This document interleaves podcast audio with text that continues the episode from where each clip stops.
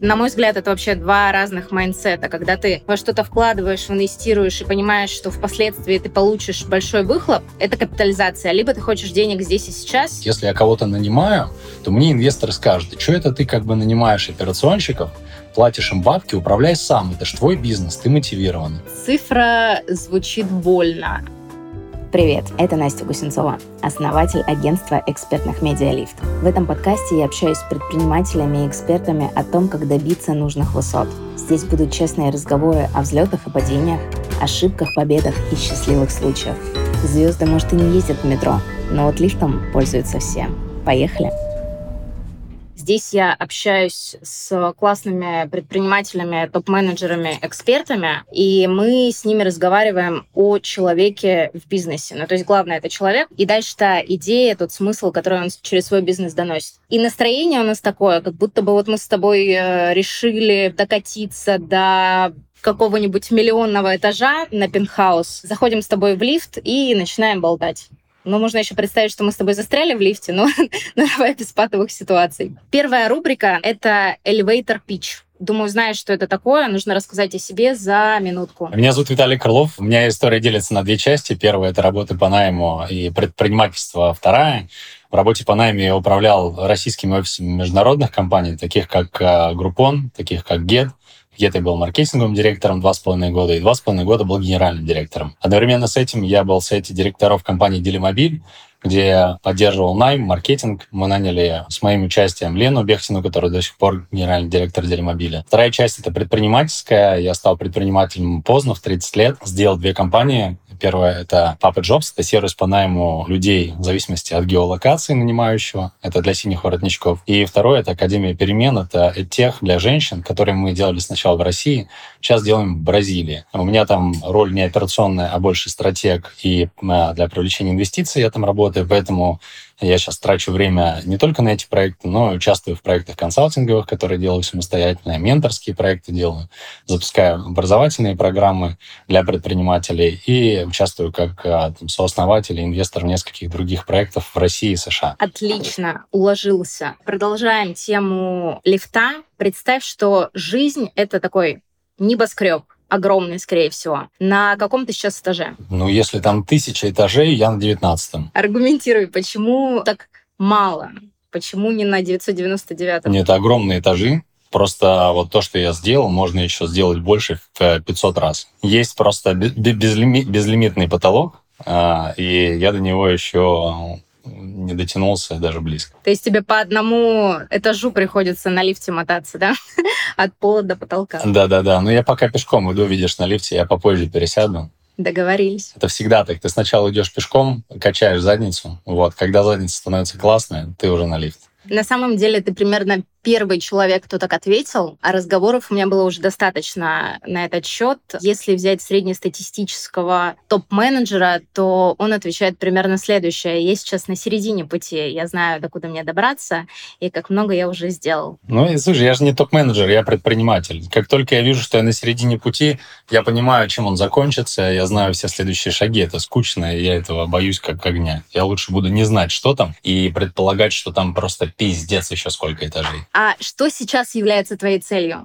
Ну вот есть э, какое-то понимание, хорошо, не потолка, а понимание, к чему ты идешь. Я бы хотел находиться в состоянии максимального счастья, э, когда у меня нет ограничений, а когда у меня полная свобода, я могу делать, что я хочу, где я хочу, с кем я хочу. Я могу учить, чему я хочу моих детей. Я могу собирать где и как я хочу моих друзей. А, я как раз хотела сказать, что я это называю вот все, что ты перечислила, свободой. Это как раз-таки максимальное такое качественное определение, потому что реально ты выбираешь, и не за тебя выбирают э, и людей, и окружение, и время, и, да. и, и темы а, что очень актуально для нашего времени. Давай еще немножко про тебя и про тебя в найме потому что у тебя как раз-таки этот путь э, занял немалое количество времени, и у тебя был довольно-таки яркий взлет по карьерной лестнице. Это заняло всего несколько лет, но скажи, это было стечение обстоятельств такое счастливое, что ты бам-бам-бам и пробежался в Группоне и до SEO Гетто? Или ты к этому планомерно шел, работал, пахал, Как у тебя это было? В принципе, мое, мой найм оказался в целом случайным событием, потому что я начал а, свой путь после института с создания бизнеса. Это была доставка японской еды в Петербурге. И когда я осознал, что мне надо бы поучиться тому, как делать бизнес, я как раз в этот момент увидел, что компания Groupon, которая максимально быстро масштабировалась по всему миру, заходила на рынок России. Ну, я понял, что если учиться, то у этих чуваков, которые к тому же еще и денег много платили, и точно знают, как масштабировать бизнес. Были две вещи, которые а, обусловили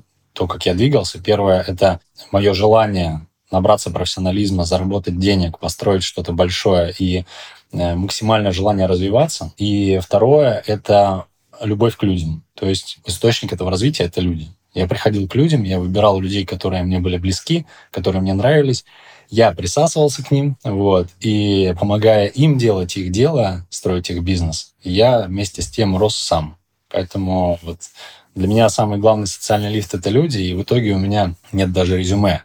Меня никогда я никуда не устраивался. Меня везде перетягивали, переманивали, перекупали. Люди — это лучший для меня ресурс. Через него я всего добился и продолжаю с помощью людей добиваться. На самом деле, если следить за тобой последнее время, то команда — это, пожалуй, самое распространенное слово в твоем контенте. Команда, команда, люди, люди. Да. Что для тебя команда? У меня же были неудачные бизнесы, и первый бизнес а, неудачный был, я закрыл его. Я долго рефлексировал на тему, а как же сделать более удачный бизнес. И в рамках этой работы над собой я себя очень сильно узнал. И я понял то, о чем много лет догадывался. Я херовый управленец. И для того, чтобы мне построить какой-то бизнес, мне нужен рядом с собой хороший управленец. И мне желательно собрать э, команду, которая закрывает те стороны профессиональные, которые у меня слабые. Поэтому я понимаю, знаю, что у меня там есть там две самые сильные стороны. Это лидерство и стратегия. Мне все остальное нужно закрывать другими людьми. И для меня очевидно, что без команды человек не может абсолютно ничего добиться. Это абсолютно невозможно. И одновременно с этим я вижу кучу предпринимателей, которые хуячат 24 на 7, и все сами, никому не доверяют, и боятся делегировать, и им страшно, что все обосрутся, кроме них. И я понимаю, что надо соединить то, что я вот уже узнал, с предпринимателями, которые это еще не знают. Поэтому я во всех э, просто чайниках и утюгах э, кричу про команду и э, делаю на этот счет свой канал. Сейчас будет довольно-таки провокационный, наверное, вопрос. А, а вот твой проект Папа Джобс э, был в итоге закрыт.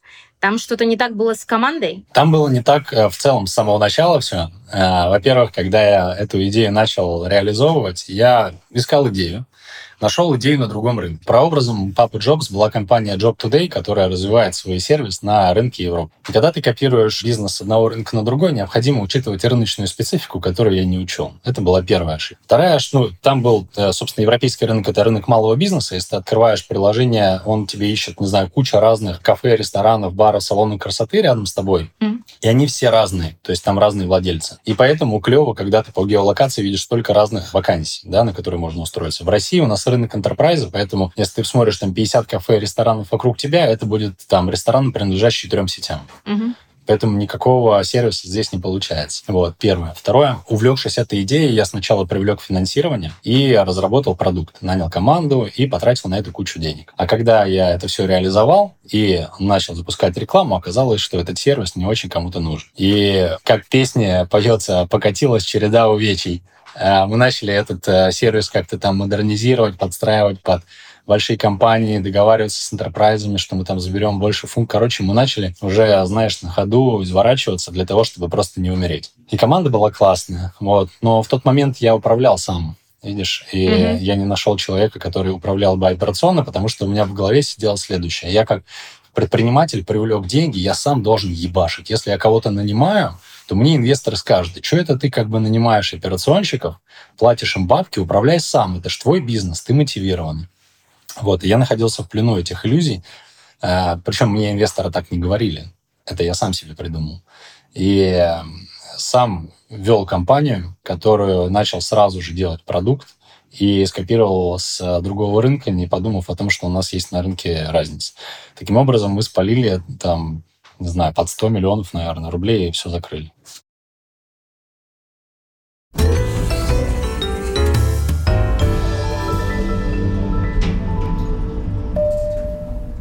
У меня, знаешь, э, следующий вопрос. Я-то тоже начинающий предприниматель. Не нравится мне слово «начинающий». Я тоже предприниматель. Давай так. И моя, допустим, логика, а, вот как ты говоришь, а, привлекать инвестиции в уже там супер растущий бизнес. А зачем? Разве не хватит своих сил, чтобы эту историю еще больше забустить, э, своей энергии, инерции, вот этого все. Зачем с кем-то делиться? Потому... Ну, зависит от того, что ты хочешь, да, то есть э, что у тебя, какая конечная цель. Если твоя конечная цель это э, вырастить большую компанию, которая занимает значительную долю рынка, э, и сейчас этот рынок начинает со всех сторон отжирать там другие игроки, то, понятно, ты хочешь сделать это быстрее, чем другие игроки. Вот. А быстрее у тебя всегда есть лимит, и лимит равен твоей прибыли за прошлый месяц. Вот ты ровно столько можешь инвестировать, сколько ты заработал. А если другие компании начинают инвестировать быстрее, то они могут долю рынка занять. И если там итоговая цель продажи компании, то эти а, там суммы сделок могут быть диаметрально противоположны. Например, есть в России две компании. Одна называется Skillbox, вторая Skill Factory. Они начали развиваться примерно в одно время, и Skillbox начал агрессивно привлекать финансирование, а Skill Factory первые три года жил без финансирования на свои деньги. Э, бизнес у Skill Factory более sustainable, но э, сделка по продаже Mail.ru э, была дешевле, по-моему, в пять раз, чем у Skillbox. Ну, то есть вот, э, при, пример, как бы, кто брал финансирование, кто не брал. Вопрос, сколько там конкретно фаундеры заработали, он открытый. Да, зависит от там, договоренности и всего остального. Но быстро занять долю рынка помогает только финансирование. Ну, там Яндекс Такси с Гетом бился, да, то есть у нас там игра была, кто больше денег профинансирует в маркетинг. И а, вот чем больше у тебя денег в маркетинге, тем больше у тебя доля рынка. Когда на этом зарабатывать? Вот сейчас Яндекс занимает, там, не знаю, доминирующую долю на рынке такси России. А сейчас они начали уже показывать прибыль. А, как только будут внедрены вот эти беспилотные такси, а до конца этого года Tesla выпускает обновление своего ПО, которое предполагает полностью беспилотную mm-hmm. машину то там Яндекс, который раньше там 2% на перевозке зарабатывал, уберет оттуда водителя там на перспективе 10 лет, да, и будет зарабатывать 30% с перевозки. Это будут невероятные, колоссальные деньги. Но вот если у них не было бы финансирования, если бы они не инвестировали туда денег, они бы в эту игру поиграть сейчас не смогли. Там вот у Gett а просто не хватило денег конкурировать на российском рынке с Яндексом. Поэтому он там а, перепрофилировался на другие рынки. Там Англия успешно идет, Израиль. Вот там его фокус. Но Россию э, потеряли. Ты описал классную тему. Я это вижу как разницу между капитализацией и монетизацией. На мой взгляд, это вообще два разных майндсета. Когда ты во что-то вкладываешь, инвестируешь и понимаешь, что впоследствии ты получишь большой выхлоп, это капитализация. Либо ты хочешь денег здесь и сейчас э, монетизировать в моменте. А, вот то, что я наблюдаю за молодой аудиторией, а, за молодым поколением, они в основном хотят бабла здесь и сейчас. А, про монетизацию да. в лучшем случае думают. Правда, слова такого они не все знают. А вот эта вот история с капитализацией, она как будто бы забыта. Думал ли ты по этому поводу? Почему так? Почему люди не мыслят вообще стратегически? Здесь два вопроса. Почему люди не мыслят стратегически и почему люди не хотят э, там, увеличивать капитализацию своих компаний? Э, давай про капитализацию. Ну, потому что в России компанию продать особо некому. Угу.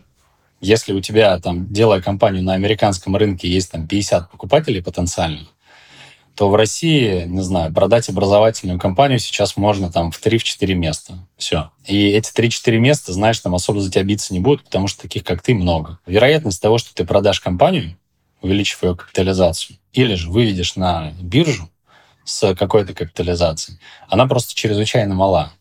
И ребята туда не идут, во-первых, из-за этого. Ну, я не знаю, сколько они прям так могут это себе формулировать. Ну и в целом это не очень популярный вид бизнеса. Я делал капитализируемые компании, потому что я в этом вырос, да, и у меня весь мой путь профессиональный был там. А ребята из каких-то городов других, из Рязани, из Сыктывкара, они откуда про это знают. То есть вторая часть — это недостаток бизнес-образования, которое людям вообще, в принципе, может показать, какие потенциальные возможности есть. Вот. А что касается того, почему они там стратегически не мыслят, ну, есть действительно проблема в том, что люди просто делают бизнес в моменте. и не думают о том, чем этот бизнес может стать через пять лет. Видение развития своей компании у них очень мало, если вообще есть. Возможно, это из-за того, что мы в целом живем в достаточно нестабильном стране, да, и непонятно, что будет завтра, и будет ли это завтра. Поэтому, наверное, привыкли жить сегодняшним днем, вот если смотреть на американские, например, компании, а я их пример привожу, потому что здесь бизнес как вообще э, сущность э, есть уже много сотен лет, да, 200 или 300 лет, э, то, конечно, у них у всех там формулируется видение, они понимают, куда они идут, какая у них миссия. То есть они более профессионально подходят к тому, как вести бизнес. И поэтому у них бизнесы могут получиться более долгосрочно. Поэтому вот тут целый куст э, проблем. А, ты сказал такую интересную фразу, что мы у нас в России не можем прогнозировать ничего долго, но сам ты живешь уже не в России на минуточку, и бизнес свой тоже из России ну, перевез. У вас хоть что-то осталось сейчас в России в плане Академии перемен? Или вы его полностью релацировали? Академия перемен, в принципе, как сущность в России существует, но операции там не ведутся. Вот, поэтому там в целом бизнес де юра у нас есть. Я думаю, что я бы не стал, знаешь, говорить, что я куда-то там переехал или уехал. Угу. Ну, в данный момент времени я живу здесь, потому что мне интересно получать опыт новой жизни. А мне хочется, чтобы дети по-английски говорили и так далее. Как предприниматель, я считаю, что ну, вот у меня, по крайней мере, границ никаких нет границы государства для меня абсолютно отсутствуют. Я могу везде бизнес вести, и в России, и не в России. И большинство людей, которые подкасты будут смотреть, это же тоже люди, которые из России это будут делать. Поэтому я нормально отношусь к ведению бизнеса абсолютно в любой стране. Каково это запускать бизнес совсем на другую аудиторию? Как вообще вы выбрали страну, а, где открывать Академию перемен? Почему именно там? Ты знаешь, я говорил, что для меня люди — это самая, наверное, важная история, самый главный инструмент, mm-hmm. через который я вообще живу, поэтому я просто посмотрел а, на людей, которые открывают образовательный бизнес за пределами России, и с ними со всеми поговорил. И оказалось, что большинство людей едут в Бразилию. Вот. А ты, когда едешь куда-то не один, у тебя есть возможность а, там на кого-то опереться, где-то получить помощь. Поэтому я посмотрел ну, на то, что происходит в целом мире, увидел, что ребята везут свои бизнесы образовательные в Бразилию и тоже туда повез. Мы, понятно, там провели какое-то базовое исследование, но в целом выбор был основан на том, как э, развиваются бизнесы наших э, соотечественников на, вот в этой стране. Поэтому мы туда вот так и поехали.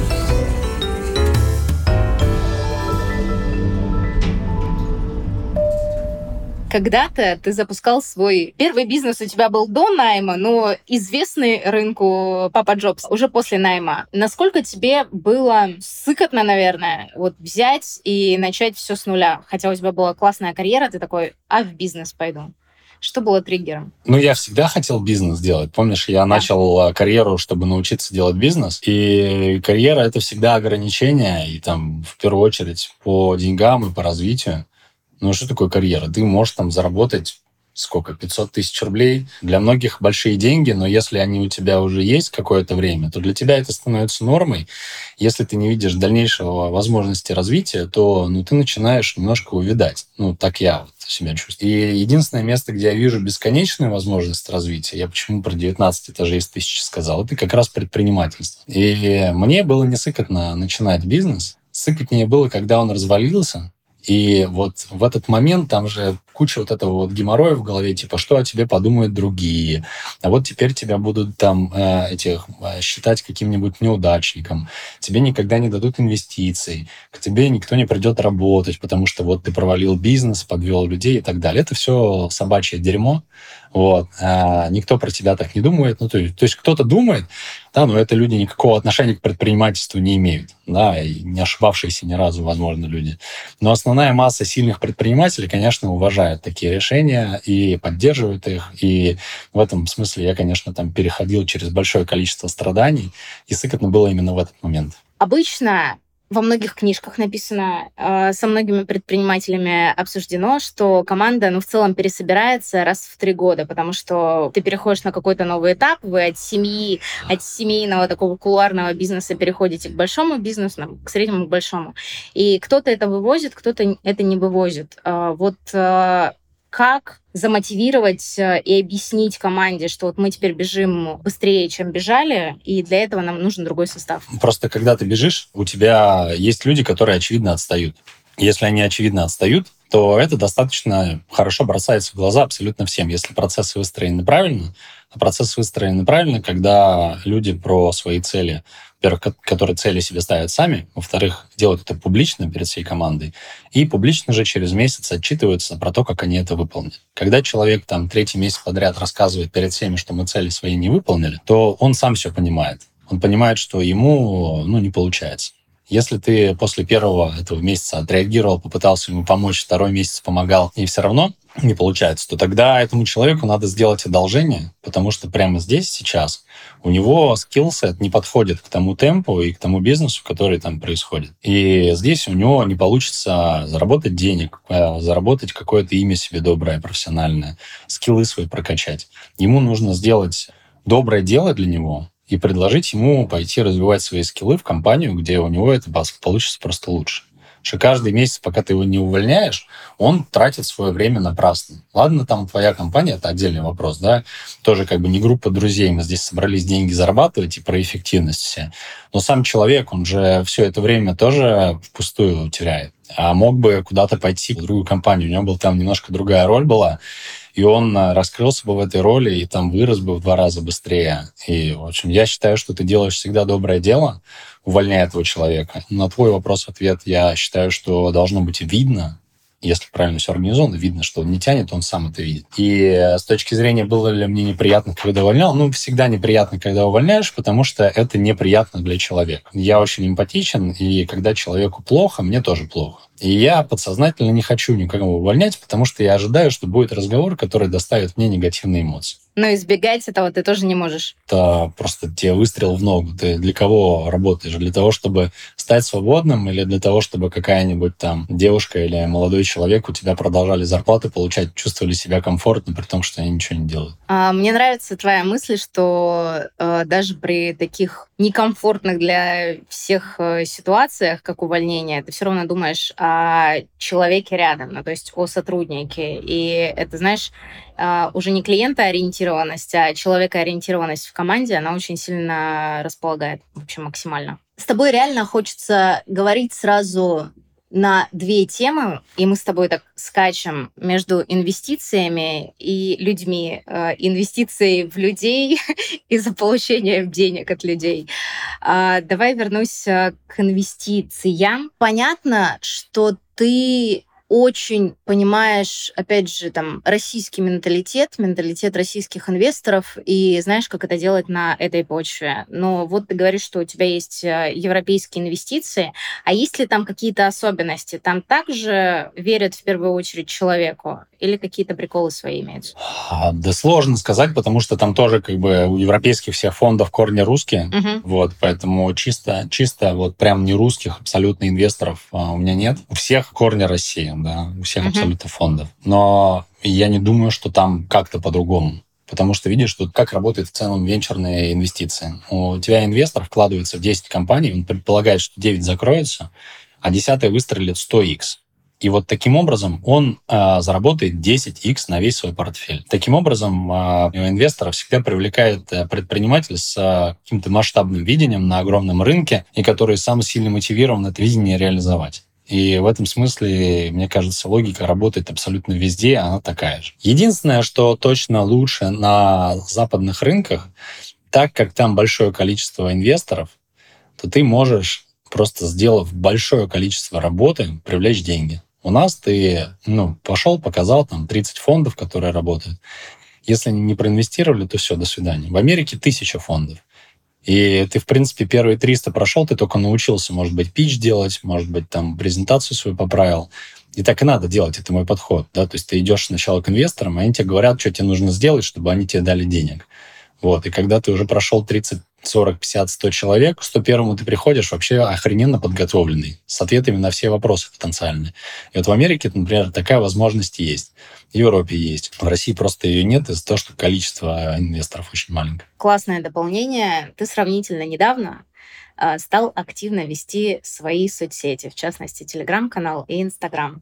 А, я, да. как человек, который работает с соцсетями больше 12 лет, звучит аж страшно, я всегда соцсети воспринимаю как инструмент увеличения влияния. Ну, то есть у тебя есть э, некое влияние ну, там, на маму, папу, детей, каких-то друзей.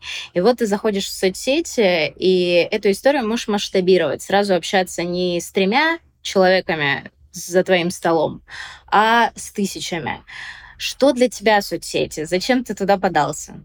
Есть ли какая-то игра в этом интересная? Расскажи. Я изучал себя последние три года. Особенно, знаешь, к этому есть тяга, когда тебе там 30 плюс, у тебя не получился бизнес, и ты такой думаешь, а я, ну, вообще кто? Как мне извлечь урок из этого и как двигаться дальше, как-то наученный опытом.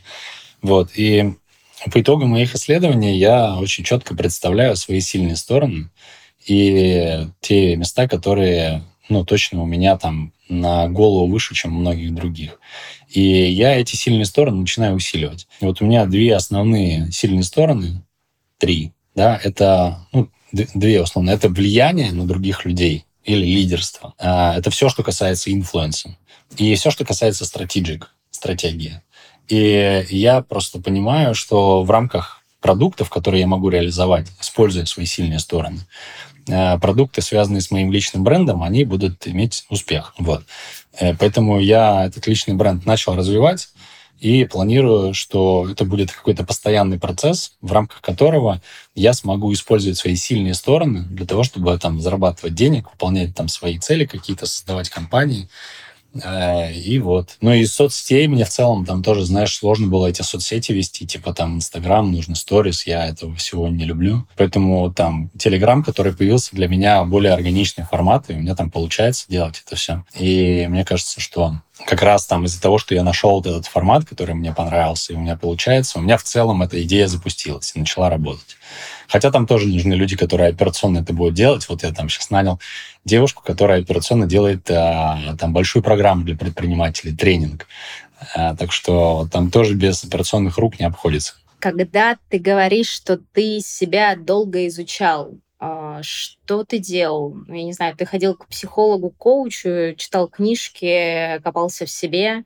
А, это очень важный просто вопрос, потому что вот ты можешь сформулировать, в чем ты номер один. Ты говоришь, вот у меня есть а, две ключевых фишки, а это свойственно очень малому числу людей. Поэтому вот расскажи, как ты это делал, как ты до этого дошел. Да, ну у меня было типа четыре разных психолога, и сейчас один остался. А, в разное время, соответственно, не параллельно. Были коучи, а, с которыми я там прорабатывал свои сильные слабые стороны.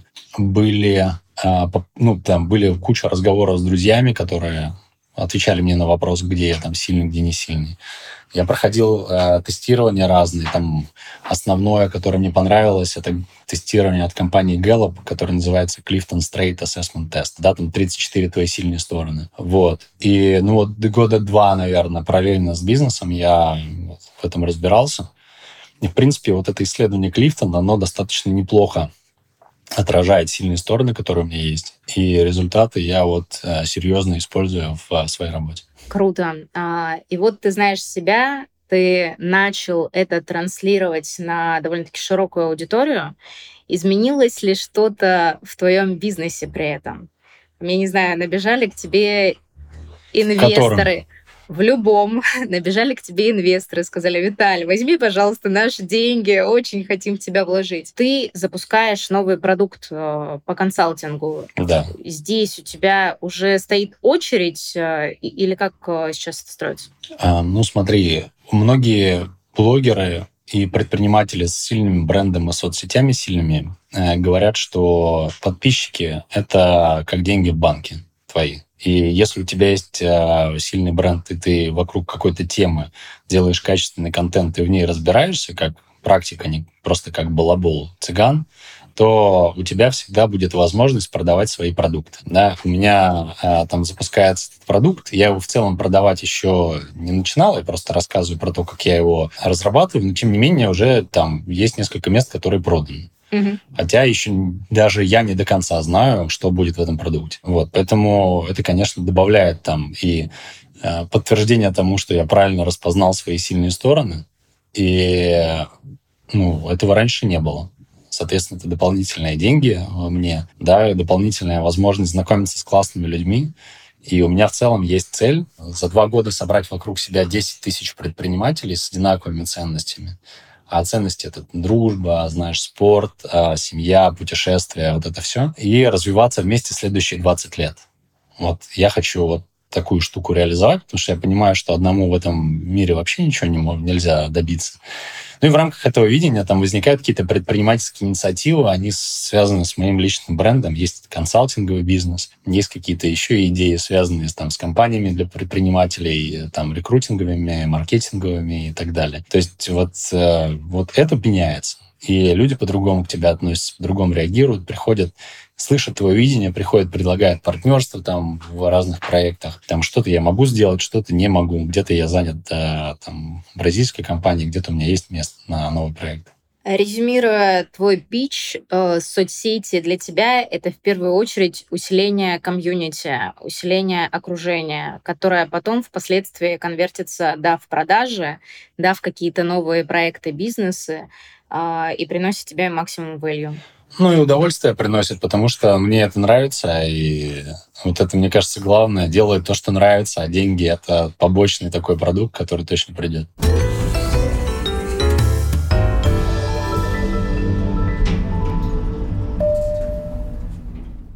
Знаешь, есть э, такой глобальный и риторический, скорее, вопрос, кто лидирует лидера и кто мотивирует мотиватора? Есть у тебя на него ответ? Или что? Я понятия не имею, что, что это такое вообще. Я просто делаю, я просто пашу. Да, я просто делаю. Э, ну, слушай, я не знаю, как ответить на этот вопрос. Просто надо делать и, и все, и не ссать. Я вот э, делаю сейчас тренинг, да, и мне нужно э, собрать отзывы обо мне о, от людей просто, от предпринимателей. И я написал пиздец каким людям. Думаю, да была, не была, я с ними виделся, а я, в общем, не так много раз, да, но, возможно, у них есть какое-то представление обо мне. Они все ответили, говорят, да, без проблем, слушай, у нас есть как бы о тебе классное представление, мы напишем. Ну, вот это все будет э, в итоге в, в тренинге, но я, честно говоря, даже не надеялся, что так будет.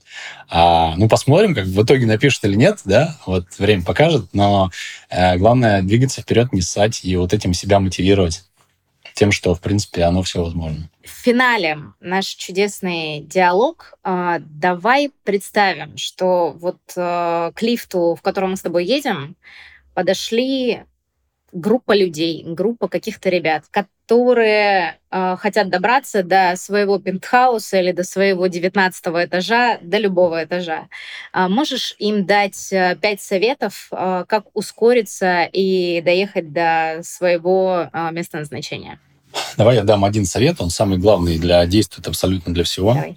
Э, любой успех — это когда одна из твоих гипотез, которую ты проверяешь, срабатывает. Все, вот именно так. Да? И поэтому задача любого человека, который хочет, чтобы у него пришел успех, это придумать, как за меньшее количество времени и денег проверить как можно больше разных гипотез. Э, и ну, вот, постоянно двигаться вперед. Это работает в бизнесе. Первый бизнес не пошел, второй не пошел, третий не пошел. Ну, как бы ничего страшного, это просто гипотезы. Там десятый, может быть, пойдет. Да, поэтому тебе нужно туда идти вперед и проверять эти гипотезы. Чем быстрее ты их проверяешь, тем быстрее получаешь обратную связь, учишься и делаешь следующий шаг. В контенте везде так. Да, знаешь, вокруг э, много предпринимателей или там блогеров, которые учат, как делать такие, условно, рилсы, чтобы они у тебя залетали. Все это как бы херня. Есть 50 человек, у кого там залетели рилсы, они набрали 40 тысяч подписчиков, а есть еще 2 миллиона человек, которые каждый день делают рилсы, никто не набирает. Это просто ну, ошибка выжившего. И что нужно делать, чтобы не надеяться на успех, который случайно пришел к некоторым людям? Это просто нужно делать огромное количество попыток делать контент каждый день, каждый ну, день, день, день, день. Вот так вот, может быть, через полгода, может, через год,